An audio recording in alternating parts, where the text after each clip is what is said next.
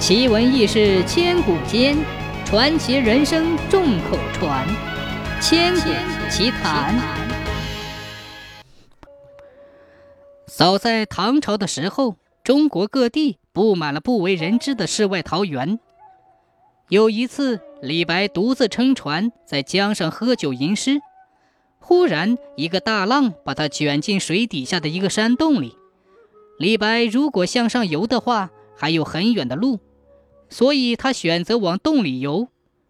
不一会儿，就来到了一个气室，里面有一个通向陆地的通道，那个通道出极狭，才通人。再往前走，复行数十步，豁然开朗。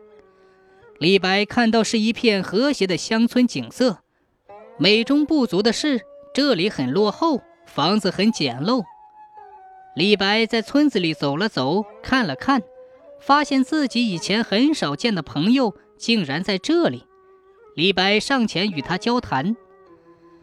原来这里的人在早期发生战乱的时候逃到这里来避难，他们在这里住下来繁衍后代。这里原来是片荒地，无遮无挡。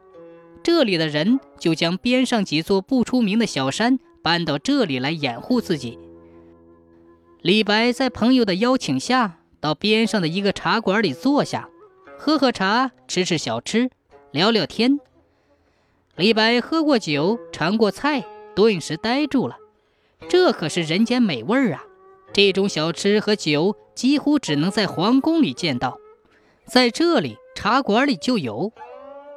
他们到街上去逛逛，李白东瞧瞧西看看，可就是不能买。这地方的钱与唐朝的不一样。